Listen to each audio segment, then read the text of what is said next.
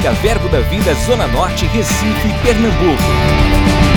Você vai ouvir agora uma mensagem da Palavra de Deus que vai impactar sua vida. Abra seu coração e seja abençoado.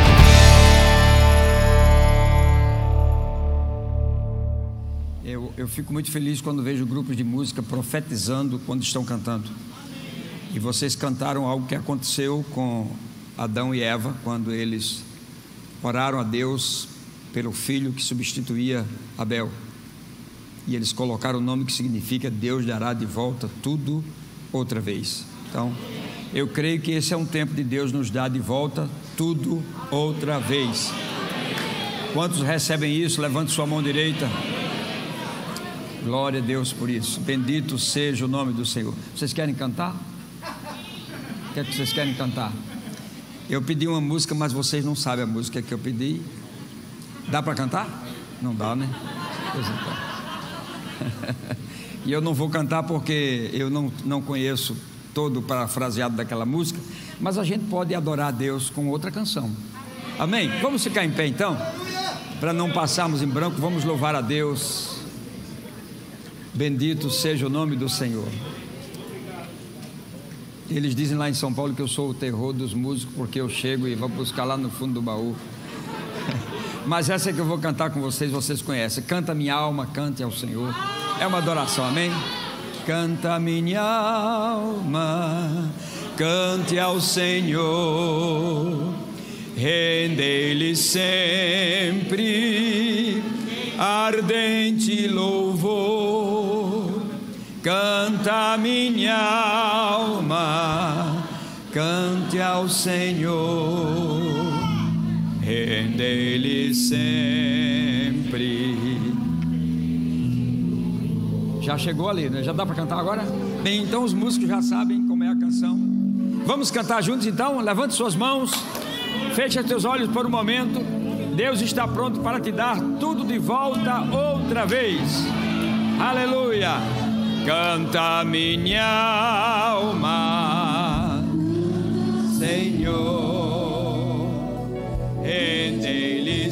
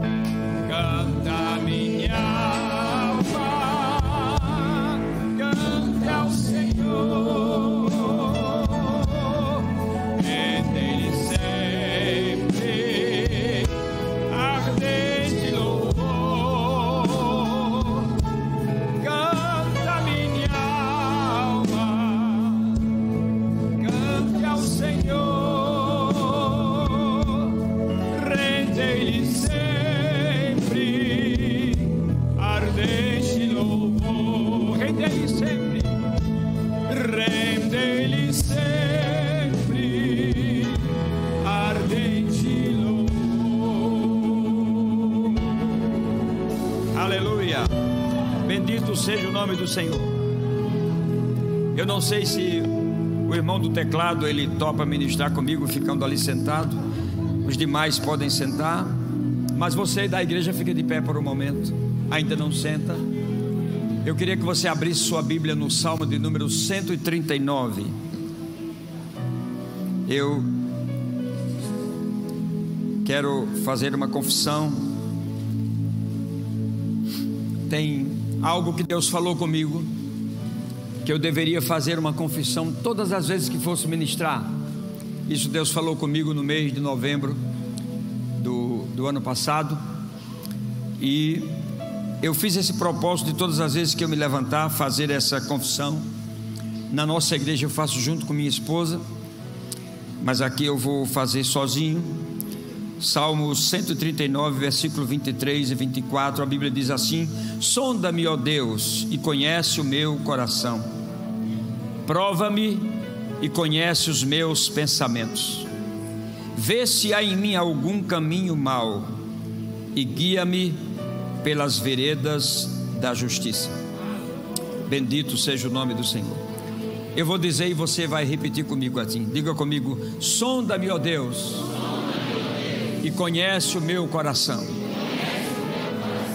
Prova-me, Senhor, e conhece os meus pensamentos. Vê se há em mim algum caminho mau e guia-me pelas veredas da justiça, por amor do teu nome. Amém. Você pode sentar. Obrigado, Senhor, por tua presença conosco nessa noite. Eu pretendo ser breve na ministração de hoje à noite. Eu pretendo pregar cinco minutos, mas antes eu preciso contar uma história para vocês. E talvez nessa história eu leve mais alguns momentos, ok? Glória a Deus. Amém. Muito obrigado, irmã. Eu olhando aqui vejo que vocês são uma geração de jovens. Eu estou na geração de vocês, como tem alguns aqui que estão na minha geração, geração de hoje, mas eu percebo que muitos de vocês não conhecem é, alguns fatos históricos que aconteceram no Brasil e no mundo, fatos estes que são exatamente o respaldo de tudo que nós estamos vivendo hoje. Nós estamos vivendo tempos difíceis, tempos tenebrosos, onde há um poder e uma força tentando desagregar a família. Vocês sabem disso. No mundo corporativo, em todos os níveis em que nós estamos vivendo, nós vemos que há uma desagregação. E você que não viveu décadas atrás, talvez você não saiba o porquê do momento que nós estamos vivendo. E eu quero te trazer um pouco dessa história nessa noite quando eu terminar essa história, então eu trago uma mensagem de cinco minutos para abençoar a tua vida. Eu sou de 1953, eu tenho 68 anos, mas eu percebo que aqui a grande maioria é de 60 para cá, salvo alguns que vêm lá de trás, como eu, até de antemão. Mas, para não ficar muito longo, eu vou puxar e começar com vocês de 1960 as coisas que ali aconteceram, eu vou puxar de década em década, para que você não tem, que não tem conhecimento da história, você perceba do porquê você está vivendo o que nós estamos vivendo hoje e a necessidade que nós temos em sabendo dessas coisas, os posicionamentos que nós temos que tomar nos dias de hoje, como igreja principalmente, para que nós possamos receber de tudo aquilo que Deus tem para dar para as nossas vidas. Eu estava lendo minha Bíblia e o Espírito Santo falou comigo algo. É chuva é algo que só Deus pode dar. Nenhum ser humano pode dar chuva. O único que pode trazer a chuva é Deus. Então chuva ela é um milagre. Quando o povo saiu do Egito, lá eles tinham no Egito o rio Nilo que é o maior rio do mundo em extensão, e era de lá que eles tiravam toda a água que eles precisavam para a irrigação das terras.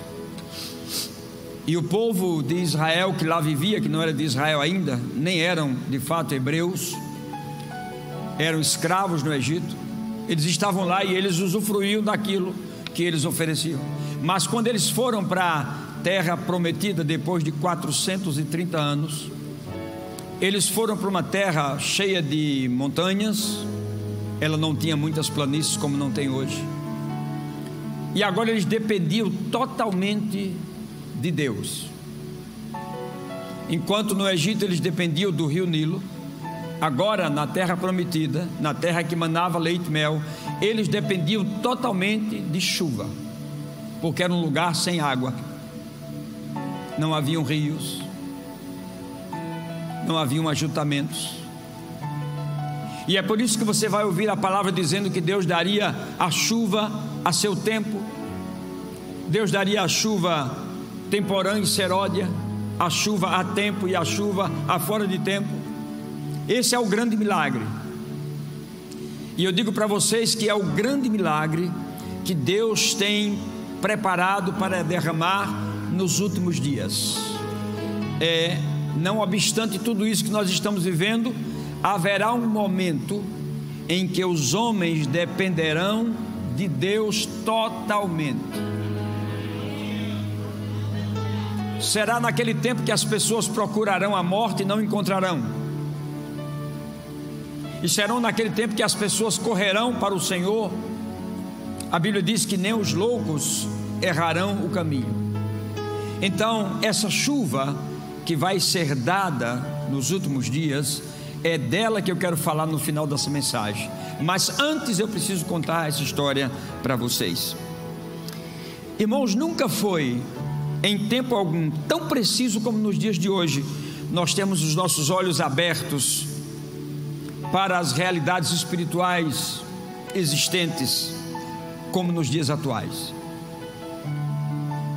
Isso me reporta a aquele momento de Eliseu com o seu servo, quando ele acorda e ele percebe que eles estão sitiados por um grande exército, mas o profeta já via além daquele momento.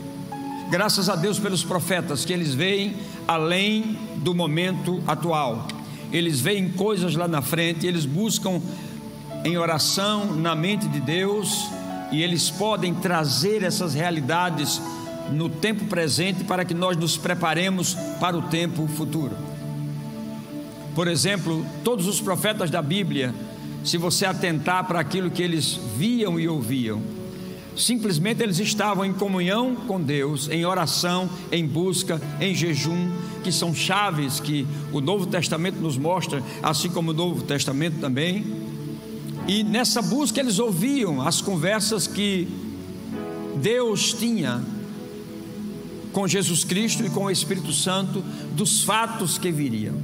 Por exemplo, em Atos dos Apóstolos, no capítulo 2, quando aconteceu aquela chuva na forma do Espírito Santo que foi derramado, e eu vou falar nisso lá no final da mensagem.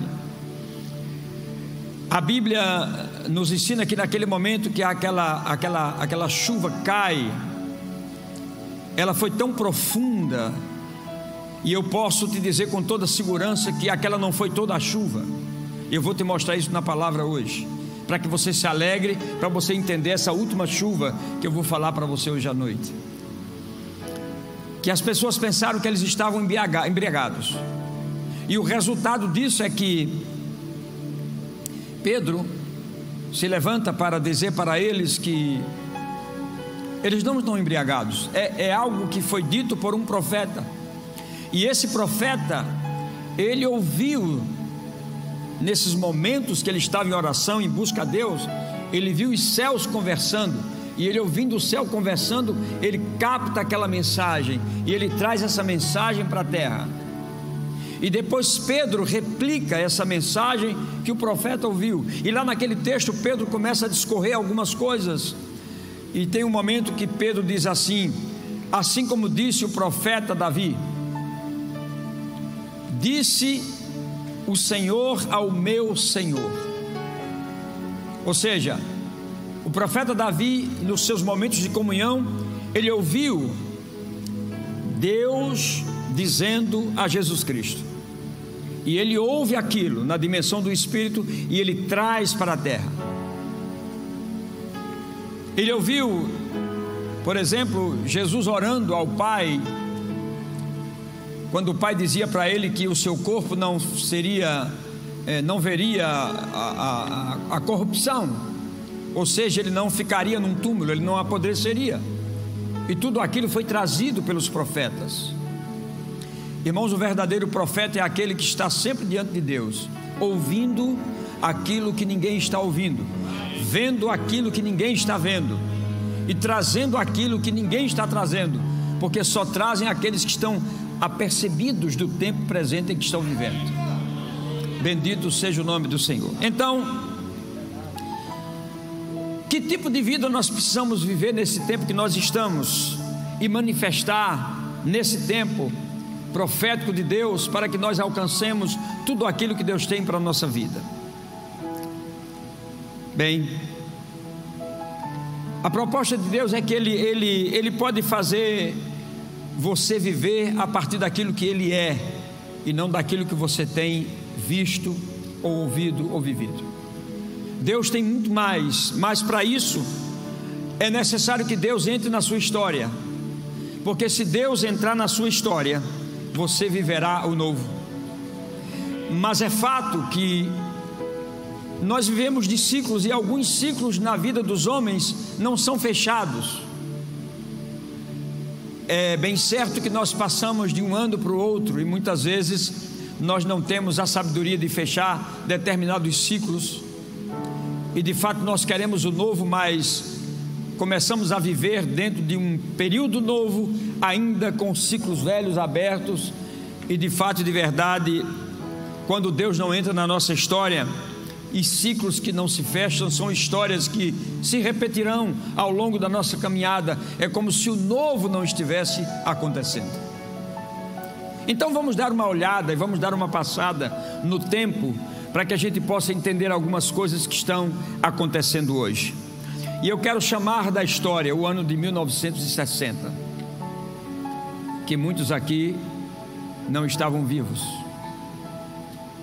Eu tinha 13 anos nesse tempo. De fato, compreendia muito pouco, mas ouvi muito. É nessa temporada de 1960 que em Liverpool se levanta quatro jovens de cabelos longos chamados Beatles. E para aquela geração, aquilo era um espetáculo. Talvez para a geração em que nós estamos vivendo hoje, para muitos ainda seja um espetáculo. Alguns têm relíquias dos Beatles. Porém, esses quatro jovens começaram a agregar outros jovens com o tipo de música e de, da forma como eles andavam, e eles levantaram três bandeiras. E aqui começa a nossa história. Eu não vou mais para trás porque a gente vai ter muito tempo e não, não é possível. Mas eles levantaram três bandeiras. E essas três bandeiras eram droga, sexo e misticismo. E muitas das coisas que nós estamos vivendo hoje ainda são resquícios dessas bandeiras que foram levantadas em 1960. Esses jovens, mesmo sendo jovens, eles foram tomados por um espírito que eu chamo de contracultura. E agora nascem nesse espírito da nova contracultura os hippies. E eles começaram a quebrar os paradigmas da sociedade de então. E os paradigmas começaram a mudar drasticamente. Então, para esse grupo de pessoas que se levantaram e que foi invadindo o mundo, para eles, verdade absoluta não existia. E nós estamos vivendo um pouco disso hoje. Então, se por exemplo, é, uma verdade absoluta era viver em família, eles começaram a pregar que nós poderíamos viver fora da família. Os jovens poderiam viver sozinhos ou em certas comunidades mas não necessariamente viver em família. E essa bandeira foi levantada. Então, se uma outra verdade absoluta estava presente no contexto que eles viviam, que era a, a, a vida conjugal, antenada com coisas espirituais, eles começaram a trabalhar a promiscuidade e a divulgar o sexo em grupo. Eu vou contando a história e você vai ver que nós estamos vivendo alguma coisa no tempo de hoje. E se a verdade absoluta naquele tempo era viver uma vida religiosa, uma vida de busca com Deus, eles começaram a dizer que não era tão necessário assim, que Deus não era tão verdadeiro como muitas pessoas pregavam. E ainda sobre esse espírito da contracultura e dos valores absolutos, nós chegamos a 1968. E esse foi o ano da Revolução Estudantil. Aqueles que são da minha geração devem lembrar disso. E essa revolução, ela foi chamada de a Primavera de Praga. Muitos de vocês não conhecem essa história. Muitos de nós estamos vivendo hoje fatos sem saber do porquê nós estamos vivendo essa degradação que nós estamos vivendo. Mas hoje à noite você vai conhecer um pouco disso. Pregação também é história, história também é pregação. Para você ver como isso foi profundo com esses jovens, essa revolução estudantil, aqui no Brasil, jovens brasileiros se reuniram e entraram no Palácio do Planalto, vestidos de qualquer forma, e eles estiraram o dedo para a autoridade máxima do país, Costa e Silva. Nenhum respeito. Dias seguintes, Costa e Silva decreta, decreta o primeiro AI-5. E nós sabemos os problemas que aconteceram. Você percebe que, à medida que a sociedade vai se degradando, fatos vão se agregando a isso, e cada dia o homem fica mais numa situação difícil. E hoje, como igreja, como nós podemos sobreviver a tudo que está acontecendo? Enquanto os jovens faziam isso aqui no Brasil, lá nos Estados Unidos, esse movimento estudantil, eles iam às praças e onde tinha os soldados com seus rifles, eles colocavam flores no cano dos rifles. E foi uma pressão tão grande contra o exército que nesse ano eles perderam, 1970, eles perderam a, a guerra do Vietnã.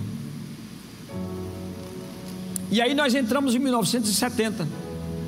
E aí nós tivemos uma grande anestesia no Brasil. O Brasil foi campeão, 1970.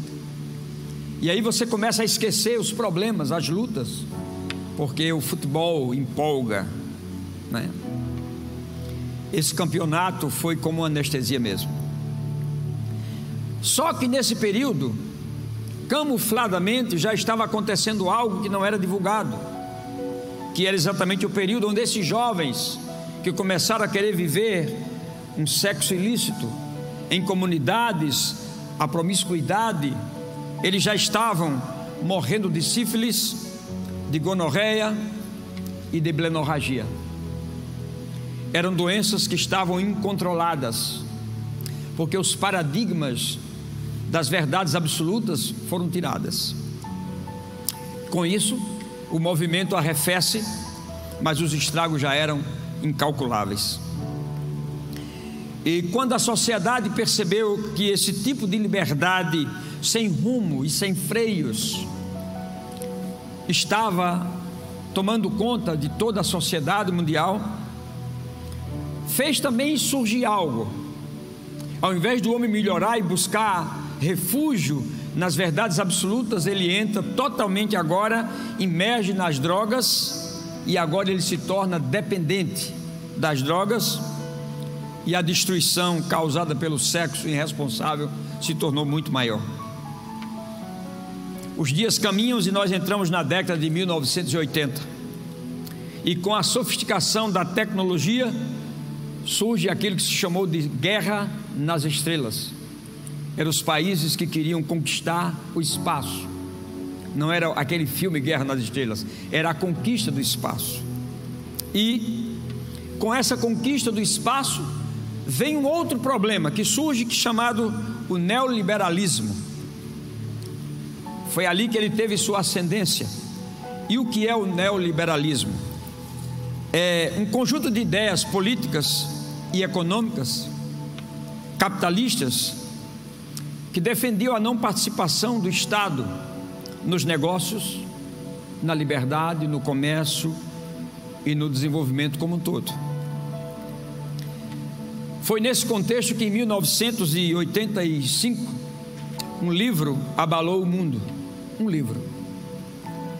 E estruturas governamentais do mundo inteiro. O senhor Mikhail Gorbachev escreve um livro por nome Perestroika, onde ele admite que a União Soviética estava quebrada. Para muitos, é um fato invisível. Mas para, aqueles que conhecem a história que viveram essa realidade, isso era muito grave para aquela época. E esse livro dizia também o seguinte: que se houvesse uma guerra jamais haveria um vencido e um vencedor. Por quê? Porque a guerra nas estrelas de anos passados, ela provocou uma corrida também no armamento químico.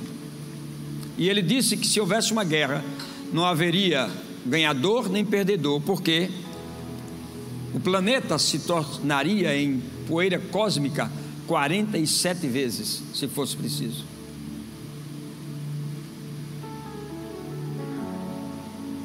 E quantas pessoas estavam a par disso?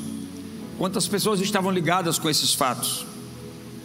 E aí vem 1989, acontece um fato extraordinário. É a queda do muro de Berlim.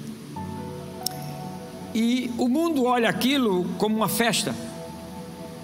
Pessoas querendo um pedacinho da pedra.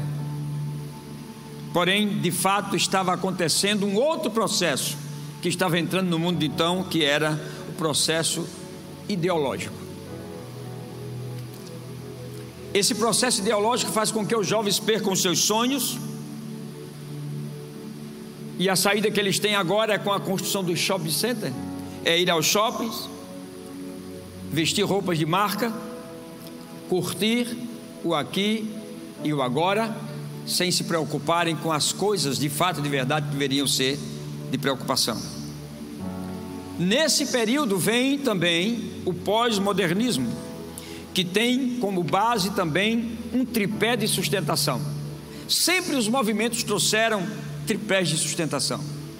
E o pós-modernismo trouxe três: trouxe a pluralização, a privatização e a secularização. E qual era a ideia dessa perna chamada pluralização? Qual era a ideia? A ideia era a seguinte: nós estamos vivendo isso hoje. Você é detentor de muitas ideias. Isso me lembra Luiz Alberto aqui da igreja, um homem sábio que conhece muita coisa. Você é detentor de muitas ideias, você, você fala de muitos valores, mas nenhum deles é absoluto. Olha o tempo em que estava se vivendo. Como é que uma sociedade vive sem valores absolutos? E aí você vai, por exemplo, a um supermercado comprar uma pasta dental. E aí você encontra lá muitas marcas. E aí você tem o poder de escolhas. E esse poder de escolhas, ele está hoje intrinsecamente infiltrado em nossa sociedade, na igreja e em todos os segmentos. Porque a igreja deixou de ser reino, onde o rei é quem diz o que tem que ser feito, e passou a ser um CNPJ, onde todo mundo dá opinião, faz assim, faz assado, etc, etc. Então você tem a opção de escolher a pasta mais cara, a mais barata, a que tem melhor sabor, ou aquela que a publicidade trabalhou melhor. Mas de fato você tem direito de escolher tudo isso. Ou seja, a escolha é sua, porque as ideias são múltiplas e não existe uma ideia absoluta. E hoje, queridos, você crê numa verdade absoluta e publicar essa verdade que você crê é estar politicamente incorreto.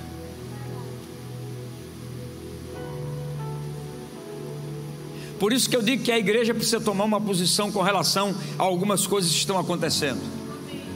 Nós precisamos verdadeiramente acordar E aí o inclusivismo se tornou a doutrina do mundo pós-moderno. Inclusivismo. E aí o que aconteceu com o inclusivismo? A Bíblia foi tirada das escolas, de algumas igrejas também. Há até alguém que diga que a Bíblia está retrógrada e ela precisa ser mudada. E aí não se pode fazer orações nas escolas por exemplo, os Estados Unidos, um berço totalmente cristão, não se ora mais nas escolas. Por quê? Por causa do inclusivismo.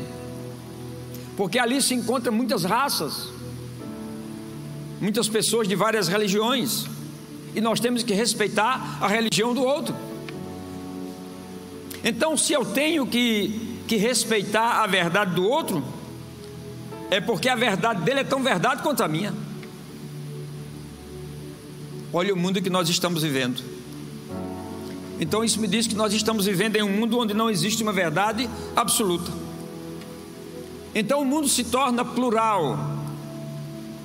E pregar a verdade nesse mundo plural ao homem pós-moderno é afrontá-lo. Agora eu pergunto: o evangelho que nos resgatou e nos redimiu, ele é uma verdade ou ele é a verdade?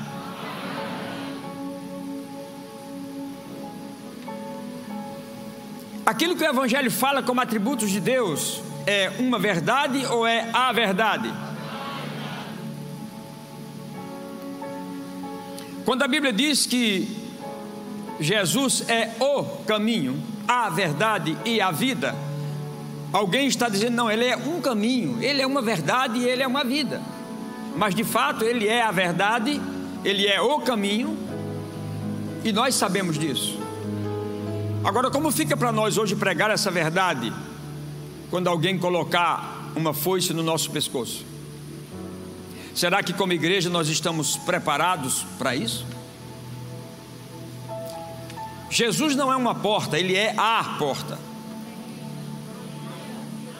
Então, mais do que nunca, nós temos que decidir de que lado nós estamos. E se os movimentos que surgiram levantaram tripé de sustentação, eu pergunto qual é o tripé de sustentação que a igreja vai levantar nos dias caóticos em que nós estamos vivendo.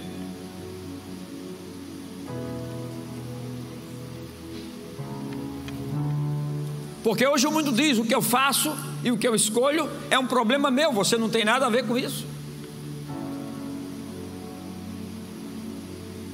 E aí nós vemos que um homem morar com outro homem ficou simples, uma mulher morar com outra ficou simples. E onde está a verdade absoluta nisso?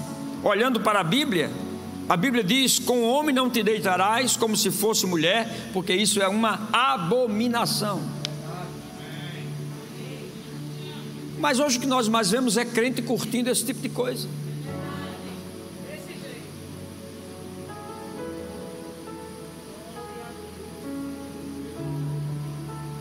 E você fala isso curtindo, não, mas Deus é amor. Mas Deus é amor em princípios quebrados? Ele é justiça.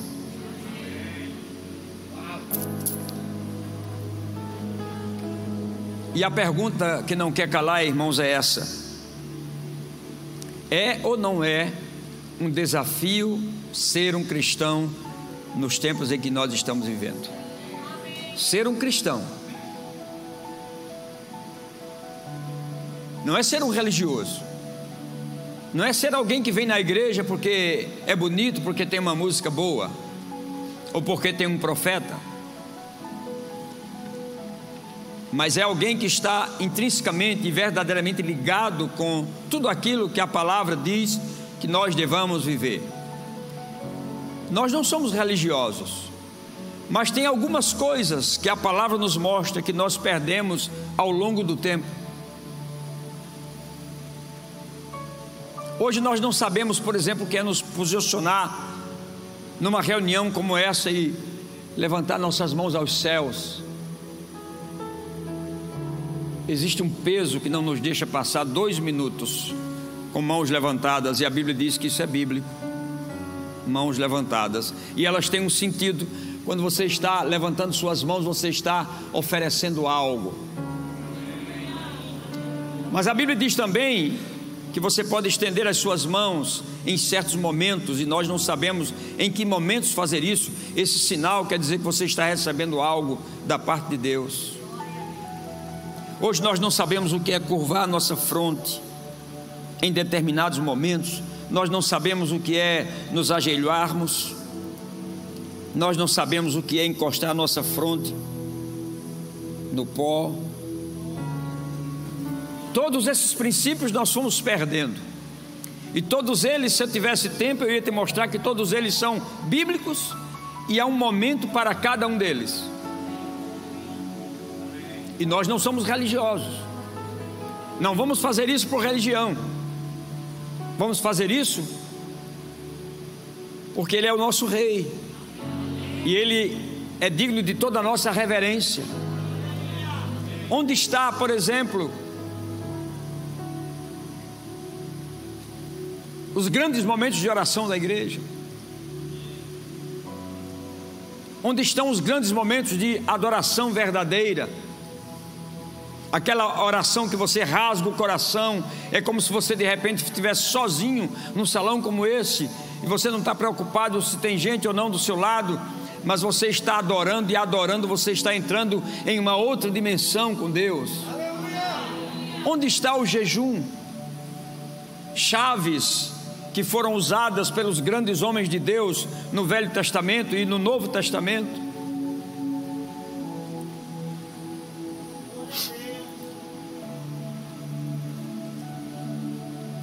Você pode crer no tempo que nós estamos vivendo, no que você quiser crer, você só não pode incomodar as pessoas. Esse é o tempo que nós vivemos. Eu não vou falar de privatização porque é algo muito político e eu não quero entrar nessa demanda, mas eu posso falar da secularização, que é o terceiro braço do movimento que eu falei. E qual é a doutrinação da secularização? A principal doutrinação da secularização é colocar Deus na arquibancada. É como se você dissesse assim: não, Deus é maravilhoso, sabe onde? Num culto como esse. Aleluia. Nós cantamos para Ele, nós adoramos a Ele, nós ofertamos a Ele, levantamos as mãos para Ele, mas veja bem, no meu casamento quem diz sou eu como é. Nos meus negócios sou eu quem digo como é que vou fazer. Com os meus filhos, não adianta você dizer como é que eu tenho que criar. É, eu é que digo como é que eu vou criá-los. Esse é o momento que nós estamos vivendo, um, um momento secular. Deus cabe muito bem no seu culto, mas Deus não cabe no seu dia a dia, Deus não está no seu devocional. Então Deus continue dentro do templo, mas fora dele somos nós que cuidamos de tudo. Nas minhas escolhas cuido eu. Bendito seja o nome do Senhor. Então, o que é que nós podemos dizer? que a secularização colocou Deus na arquibancada, ele se tornou secundário, e esse é o mundo que nós estamos vivendo.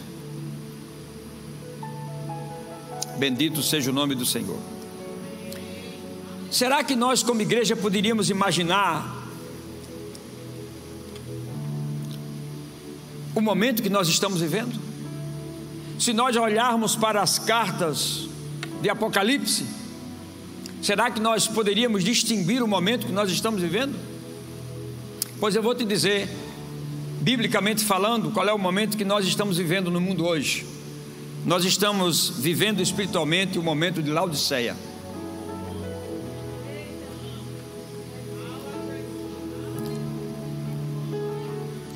Todas as igrejas têm um nome, todas elas têm um nome que significa algo. Escuta o que é que significa Laodiceia. A palavra Laodiceia é composta de dois nomes: Laos, que significa leigos,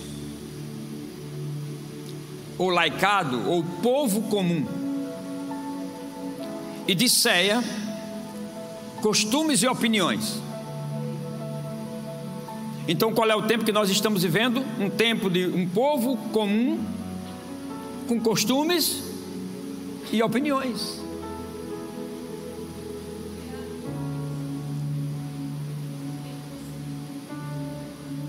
Consultamos mais os homens do que consultamos a Deus.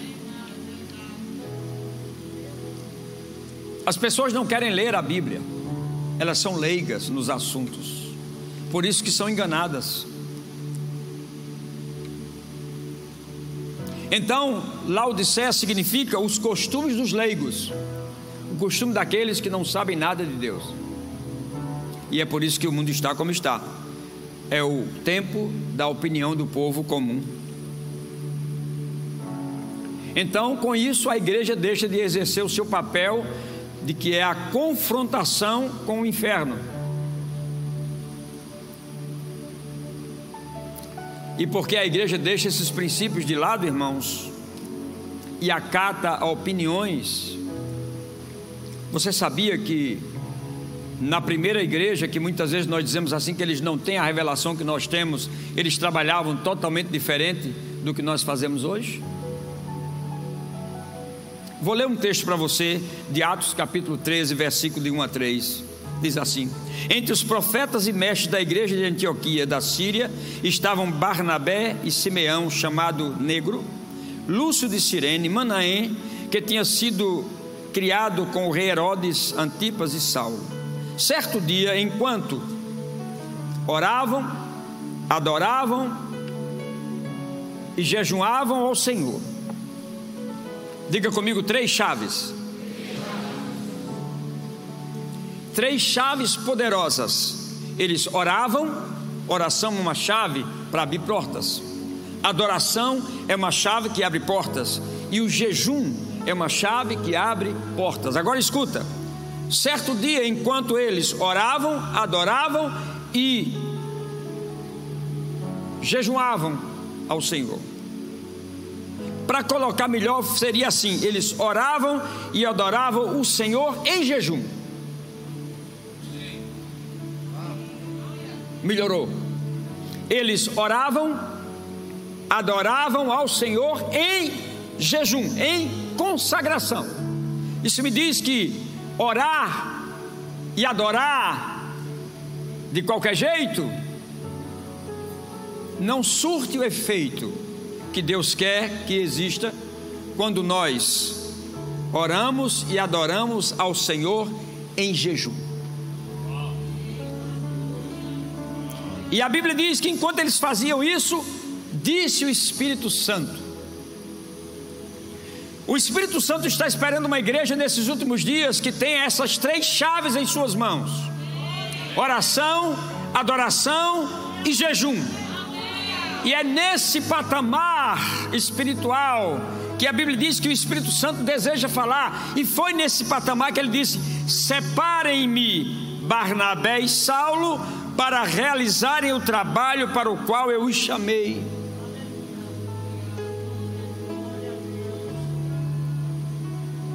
Sem nenhuma condenação, mas você já percebeu que hoje nós separamos pessoas, muitas vezes, sem orar, sem adorar a Deus e sem jejuar.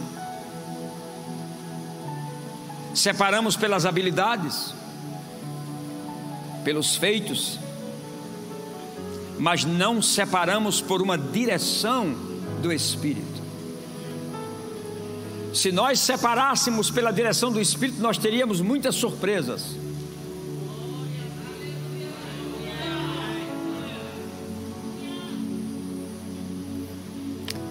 Essa não é uma mensagem para você correr, gritar e pular, mas.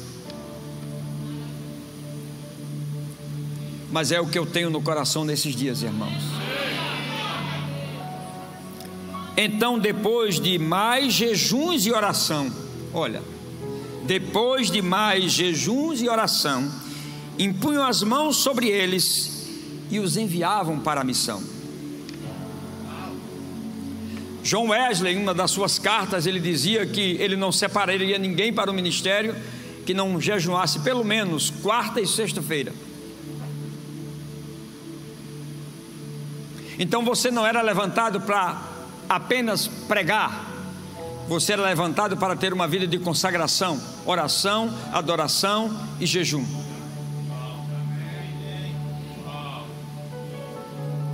Então, nós podemos tomar como base tudo isso que eu falei para vocês, trazendo o contexto da história, para esclarecer fatos bíblicos. Que Deus quer trabalhar conosco nesses últimos dias, para que venha essa chuva que eu falei para vocês. Primeiro, Ele nos deu promessas, e essas promessas precisam ser alcançadas. Mas nós temos falado ao longo desses quatro anos passados que investir em sentimentos e distrações tem tirado muitas pessoas do caminho. Há muitas pessoas que não voltaram da pandemia porque eles se envolveram em distrações, muitas palavras jogadas ao ar. E elas se envolveram nas distrações, se envolveram também em sentimentos.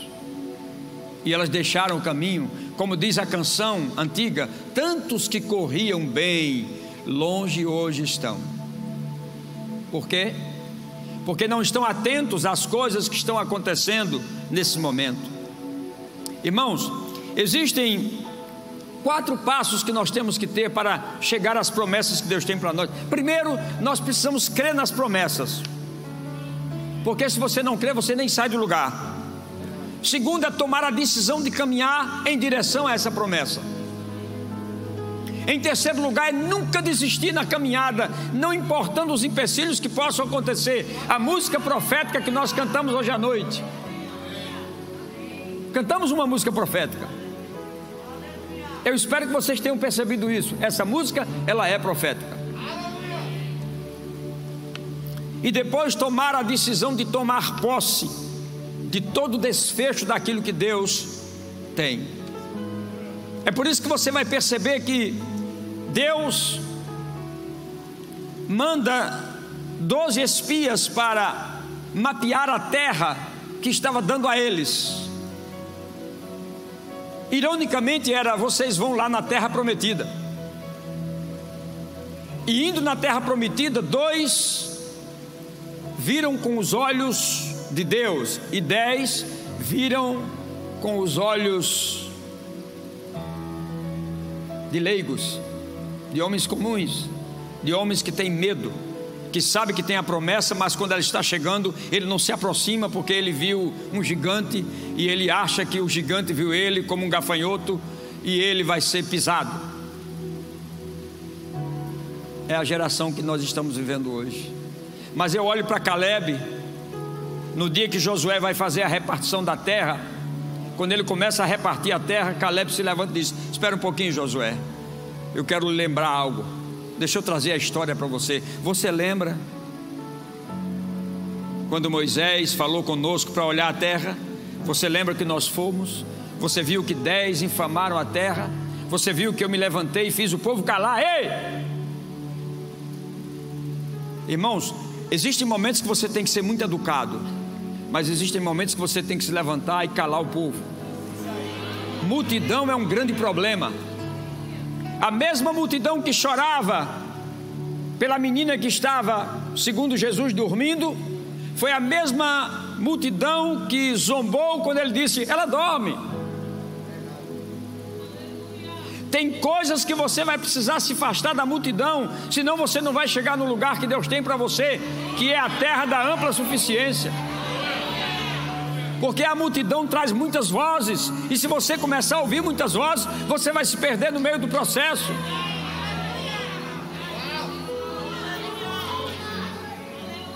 Bendito seja o nome do Senhor. E tudo isso que eu mostrei para vocês da história foi exatamente para trazer para o homem a falência da visão, da audição e de tudo aquilo que ele poderia alcançar muito mais rápido eu quero que você saiba de uma coisa: o inferno traçou uma linha e ele foi levando os homens a construir essa linha. Mas deixa eu te dizer uma coisa: aqui do outro lado há uma linha profética já feita por Deus antes da fundação do mundo, e essa linha profética está acompanhando tudo que essa linha está fazendo. E eu vou te dizer: vai ter um dia que essas linhas vão convergir e só tem um que vai ficar de pé, chama-se Deus.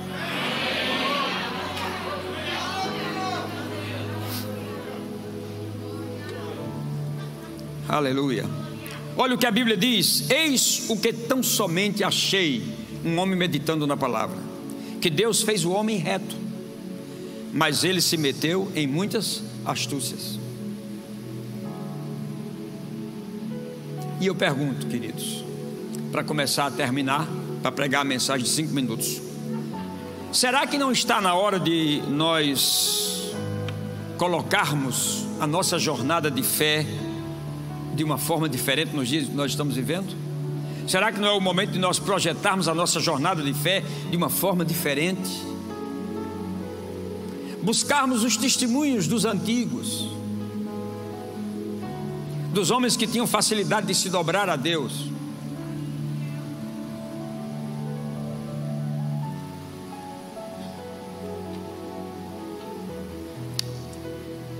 E você olha para o mundo e vê, parece que está ficando pior cada dia. Sabe por quê? A Bíblia tem resposta para tudo. Eclesiastes 8,11 diz assim: Visto como não se executa logo a sentença sobre a má obra, o coração dos filhos dos homens está inteiramente disposto a praticar o mal. É mais ou menos assim: você comete um pecado, e você olha para o céu, não houve um trovão, não houve um relâmpago, não houve um vendaval, uma ventania, e você diz: não aconteceu nada, você peca de novo. Você olha, não aconteceu nada, e você peca de novo, você peca de novo. Porque se o juízo de Deus se aplicasse no momento da falta, nenhum de nós estaríamos mais aqui.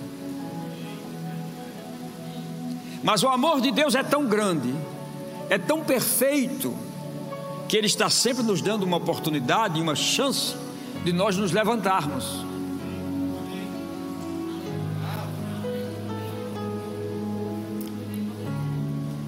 E eu estou trazendo todo esse conhecimento da história nessa noite, no intuito de alertá-los para a grande colheita dos últimos dias. Sim, haverá uma grande colheita nos últimos dias. Deus deu ao profeta Joel três chaves que o povo que estava em degradação moral e espiritual colocando em prática, eles saíram da escuridão que eles estavam vivendo. E depois que Joel falou sobre essas três chaves, e o povo pegou aquelas três chaves, as portas do sobrenatural começaram a se abrir. E foi dali que surgiu o profeta dizendo aquilo que Pedro disse no dia de Pentecostes. As chaves foram oração, adoração e jejum. E eu vou te dizer com toda certeza: eu espero que um dia nós estejamos diante de Deus, eu e você juntos, para nós ouvirmos Deus dizer assim: era exatamente aquilo que eu queria que vocês entendessem. As chaves que iam puxar a chuva ou o milagre que eu tinha era oração, adoração e jejum. Agora perceba, quando eles fizeram isso, Deus manda uma palavra pelo profeta falando de chuva. E qual é o propósito da chuva? Restituição. O propósito da chuva, que é um milagre, é restituir.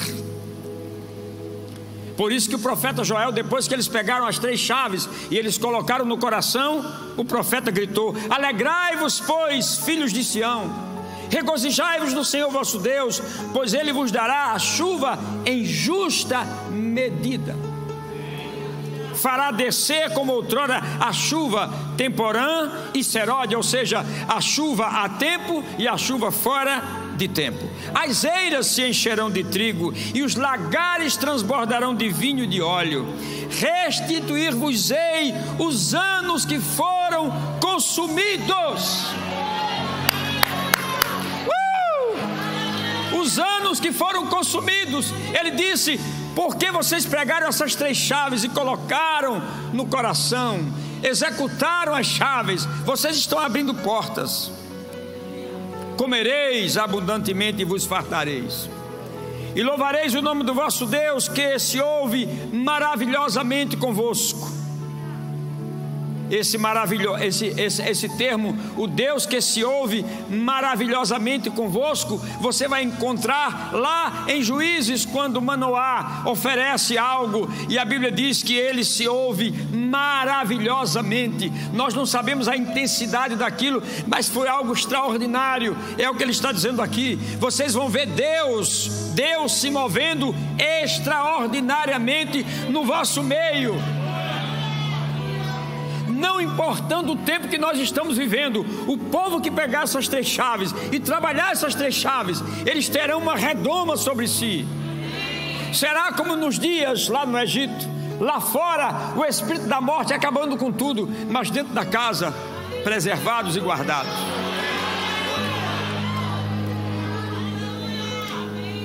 E ele dizia: O meu povo não será envergonhado, e sabereis que eu estou no meio de vós. Eu, Senhor vosso Deus, e não há outro. Vocês, meu povo, jamais serão envergonhados. Então nós entendemos aqui que a chuva é o grande milagre. E aí, esse milagre vem num certo dia. Agora, preste atenção nisso que é muito importante. Agora eu quero que você abra sua Bíblia. Joel capítulo 2, 28 a 32.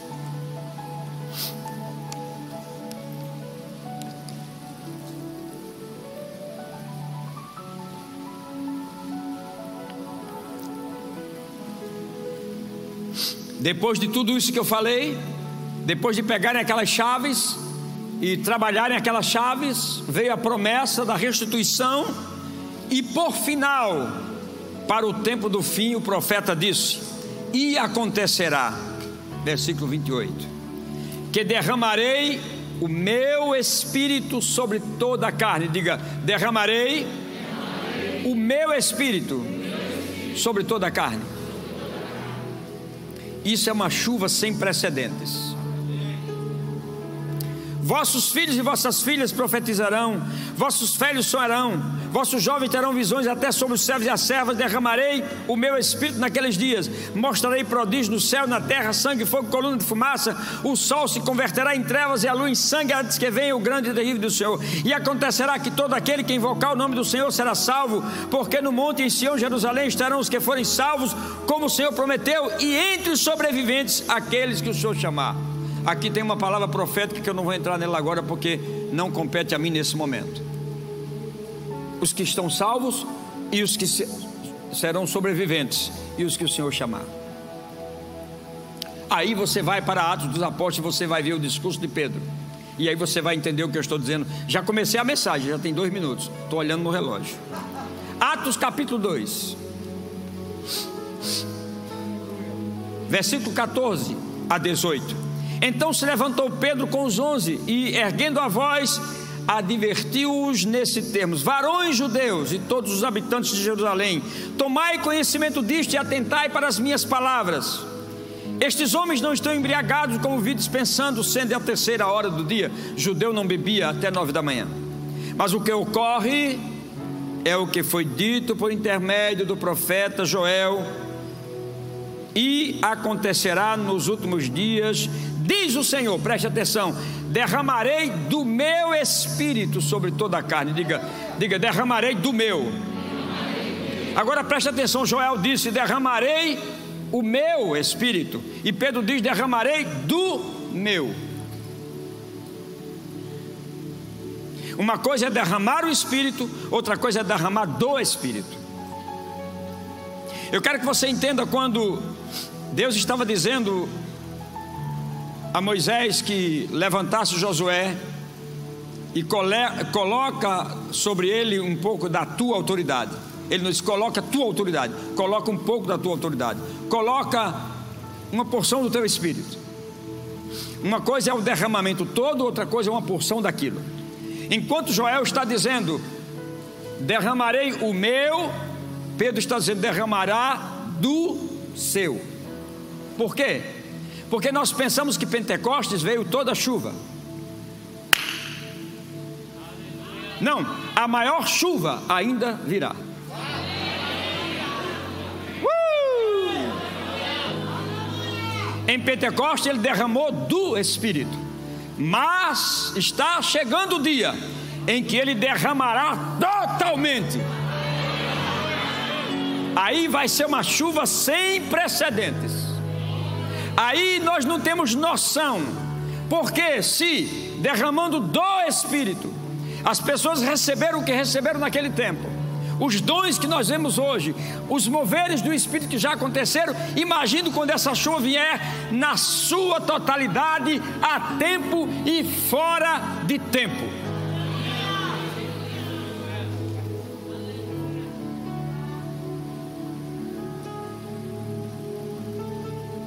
Você vai ver o irmão levantar e passar pela parede.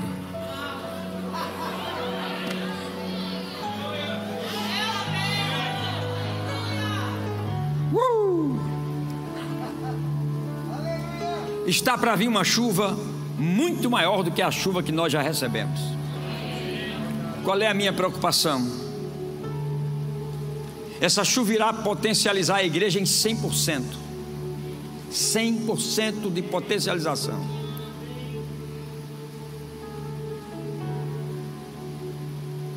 Agora, o que, é que nós estamos fazendo? Como é que nós estamos nos preparando para que isso aconteça? Talvez aqui nós não cantamos essa canção. Adeus, ano velho, feliz ano novo. Mas essa canção ela tem uma coisa interessante. Se você prestar atenção como eu vou dizer, adeus, ano velho. Porque o que passou, passou. Não está mais comigo. Adeus, ano velho. Existem coisas que você tem que deixar para trás. Adeus, ano velho. O que Deus tem para nós é um ciclo novo, é algo diferente, é algo que Deus quer que nós vivamos. Agora você imagine se nós pegarmos essas três chaves hoje à noite. Josafá viveu um tempo assim difícil também. Ele teve medo. É possível ter medo. O que você não pode é potencializar esse medo em você. Mas a Bíblia diz que quando ele teve medo, ele foi orar ele descobriu uma chave. E orando, ele adorou, descobriu a segunda chave. E adorando, ele jejuou, descobriu a terceira chave. Por isso que de repente, executando as três chaves, pula um profeta no meio do templo e diz: Olha, fique tranquilo, essa batalha não é sua.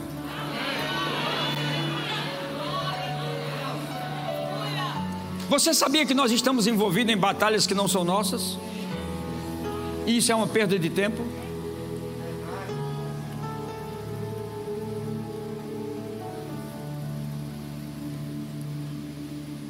Sonda-me, ó Deus, e conhece o meu coração. Prova-me, Senhor, e conhece os meus pensamentos. Vê se há em mim algum caminho mau e guia-me pelas veredas da justiça, por amor do teu nome. Irmão, é tempo de buscar a Deus. É tempo de executar essas três chaves.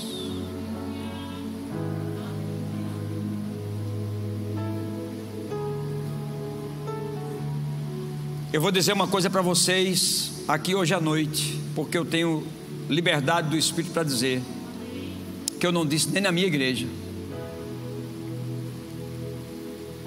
nem na nossa igreja eu disse, e eu já vou dizer aqui. Certamente algum já está ouvindo e crente é bem fofoqueiro, daqui a pouco todo mundo vai saber.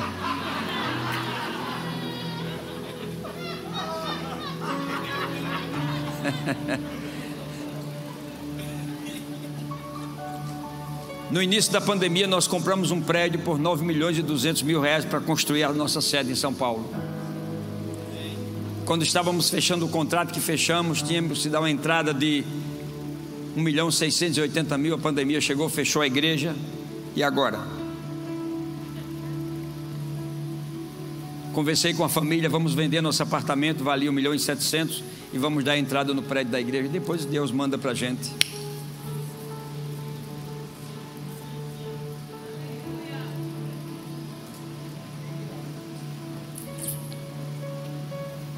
E aí o pastor Bruno chegou um dia no meu gabinete e disse assim, pastor, por que a gente não faz um consórcio? Eu disse, mas consórcio tem que dar lance, eu não tenho dinheiro. E para depender do sorteio, eu não quero isso. Ele disse, não, mas se o senhor orar, com um mês a gente é sorteado.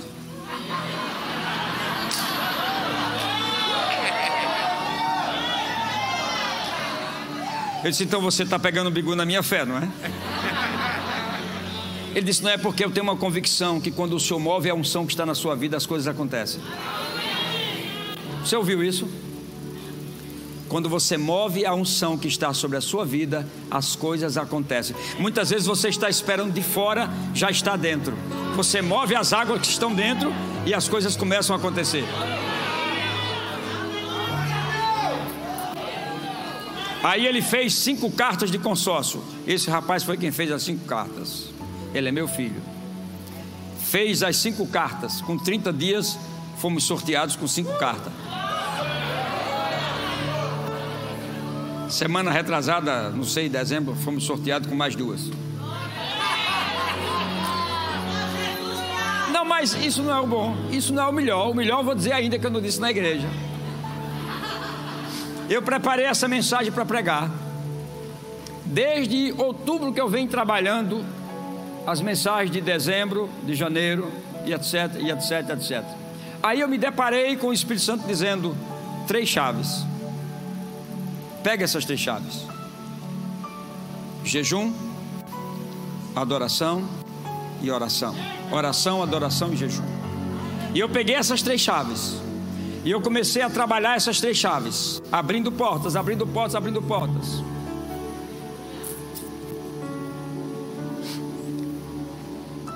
Penúltima semana de dezembro.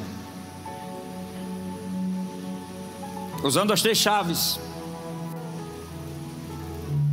O caixa da igreja, zero. Eu disse, Senhor, ele disse, movimente as chaves. Movimente as chaves. E eu movimentando as chaves. A minha esposa saiu, foi deixá-la no salão. E quando estávamos atravessando a rua para ir almoçar, eu recebi uma mensagem no meu celular. Pastor, como está a obra? Quando vai ser a inauguração? Quero saber sobre a inauguração da igreja. E eu disse, respondendo, eu chorei na hora. Eu disse, irmão, contei. Não é agora a inauguração, estamos capengando devagarzinho, fazendo as coisas. Mas Deus é bom. Ele disse: É, Deus é bom. Deus é bom. E eu quero lhe dizer assim, pastor, meta bala. Meta bala. Como assim? Eu sou investidor, vou construir essa obra para você.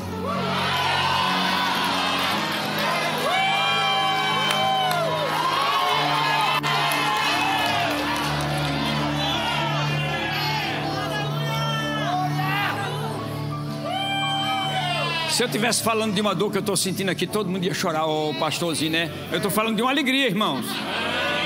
A Bíblia diz para você chorar com o que chora, mas se alegrar com os que se alegra.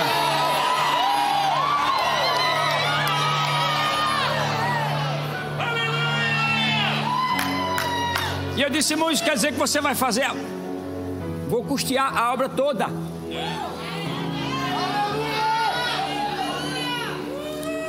Três chaves Oração, adoração e jejum.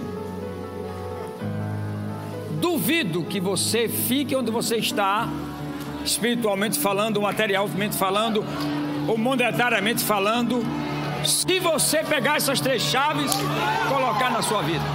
Aleluia! Está sem som ou está com som? Coloque essas três chaves em evidência na sua vida.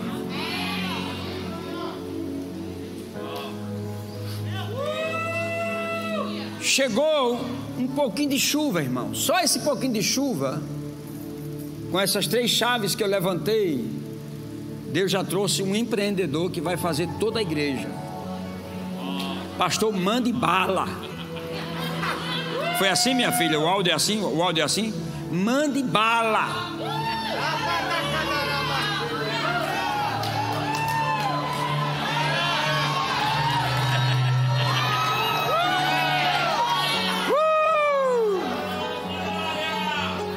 Irmão, se Deus fez conosco, diga, faz comigo.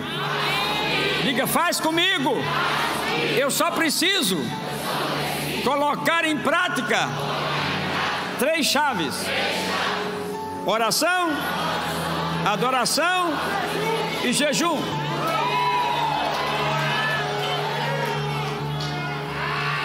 Quantas vezes, pastor? Até que. Diga, até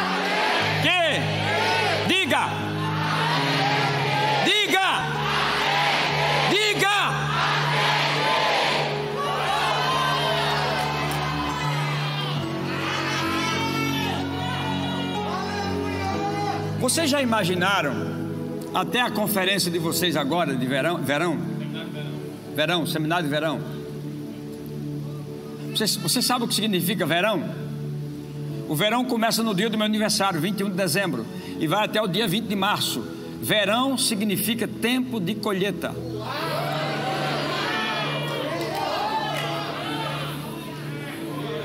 Entenderam não, pastor?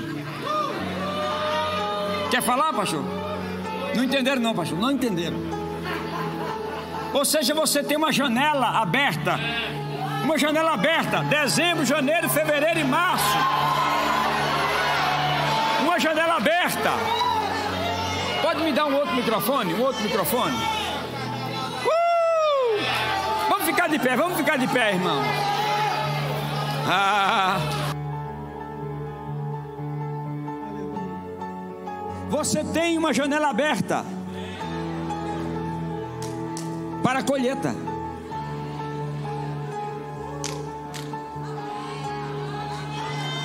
Agora, a semente é você que planta, e o milagre que é a chuva é Deus que dá. Agora, a chuva pode vir como milagre e não encontrar semente na terra. Estou certo ou estou errado? Então, eu ia dizendo assim: já imaginou se até o seminário de verão vocês tomassem uma decisão? Uma decisão. Alguém se levantou assim, pastor, é o seguinte, pastor Humberto, é o seguinte, veja bem, todos os dias, todos os dias, até o seminário, a gente vai estar aqui de noite, todo mundo orando. Você sabe o que pode acontecer nesse seminário? Meu amigo, meu amigo, está para vir uma chuva. Joel disse: Derramarei o meu espírito, mas Pedro disse: Joel viu o fim e Pedro viu o começo. Aí Pedro disse: Derramarei do meu espírito. Então está para vir uma chuva, irmãos, muito maior do que qualquer chuva que nós já vimos. Agora, sabe quem vai puxar isso? A igreja. As mãos levantadas, orando, adorando e jejuando. Oh, bendito seja o nome do Senhor. A Ele seja dado toda honra, toda glória, toda riqueza, todo louvor, toda adoração. Adquira já em nossa livraria CDs, DVDs, livros, camisetas e muito mais. Entre em contato pelo telefone 81 30 31 5554 ou acesse nosso site verbozonanorte.com.br.